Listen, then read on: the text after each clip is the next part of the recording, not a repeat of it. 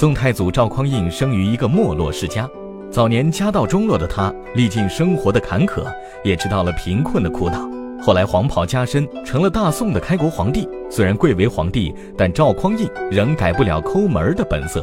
皇宫里的窗帘是用最便宜的青布制成的，他的衣服和一般小官吏的布置是一样的，而且总是洗了再穿，穿了再洗，很少换新的。这在历代帝王中十分难得。要了解一个帝王是否奢靡，看其内宫的人数便知道了。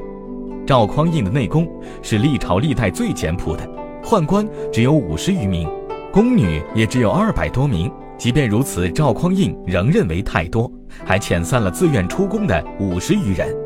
那抠门皇帝宋太祖赵匡胤是如何理财理政的呢？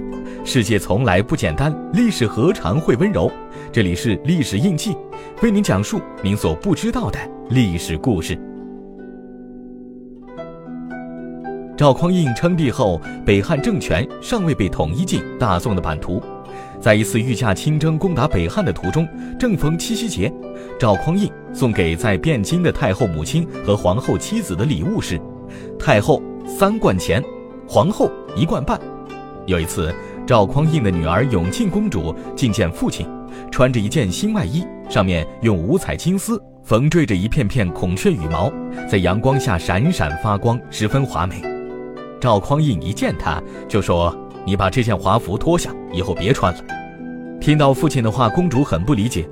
宫里翠羽很多，我是公主，为什么不能穿？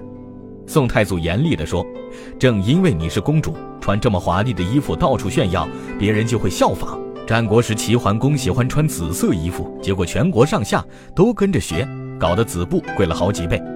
今天你的这件衣服上有金丝线、孔雀羽，你知道一件要花多少钱吗？”如果别人在效仿你，全国要浪费多少钱？宋太祖不只对亲人严厉，对自己也十分克制。据史料记载，有一次他半夜起来，突然非常想吃羊肝，可是犹豫了半天也不肯下令。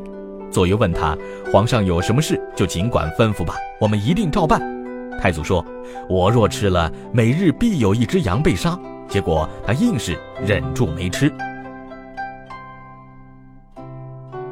宋太祖如此节省，也有其苦衷。五代十国的国君几乎个个挥霍成性，官吏也跟着奢华，使民间经济非常贫弱。宋太祖当了皇帝后，决心改变社会风气，以解除民间疾苦。他的作为也的确起了示范作用。北宋初期，士大夫竞相以节约自勉，州县官上任时奢侈浪费，讲究排场的迎来送往都取消了。小官上任时，很多人穿草鞋、拄木杖、徒步而行。这种为天下守财的精神，使当时的宋王朝积累了不少财富，而通过征服天下的战争，又取得了降国不少的奇珍异宝。宋太祖将所有的财宝全数收藏在国库里，只有国防军需、赈济天灾时才拿出来使用。对自己和亲属极其节俭的赵匡胤，在维护利益，特别是维护安定方面，却出手大方。面对边界强敌威胁，他并没有劳民伤财的不断打仗，而是拼命积累财富，用钱买地盘，从而避免双方交战。杯酒释兵权时，宋太祖更是以钱财来交换军团将领的兵权，多积金银，后自娱乐，使子孙无贫乏耳，则变好田宅世之，为子孙立永久不可动之业。这些都是当时他承诺的条件，最终使那些兵权在握的将帅们解甲归田，安分守己地度过余生。这比起其他朝代为求安邦而大肆杀戮开国功臣的做法，还是高明很多的。当然，宋太祖买通大臣的钱财数目相当惊人，如侍中范质生病时，宋太祖亲赐金器两百两，银器千两，捐两千匹，钱两百万。开国元勋赵普有病。赵匡胤也赐银器五千两，捐五千匹等等，这与太后以及皇后的七夕节礼金简直是天壤之别，闻之令人嗟叹。结束了五代十国分裂局面的大宋王朝，在短短十几年间就建立起了相当稳定的政权，这不能不归功于赵匡胤这位大宋王朝开创者的独特理财方式。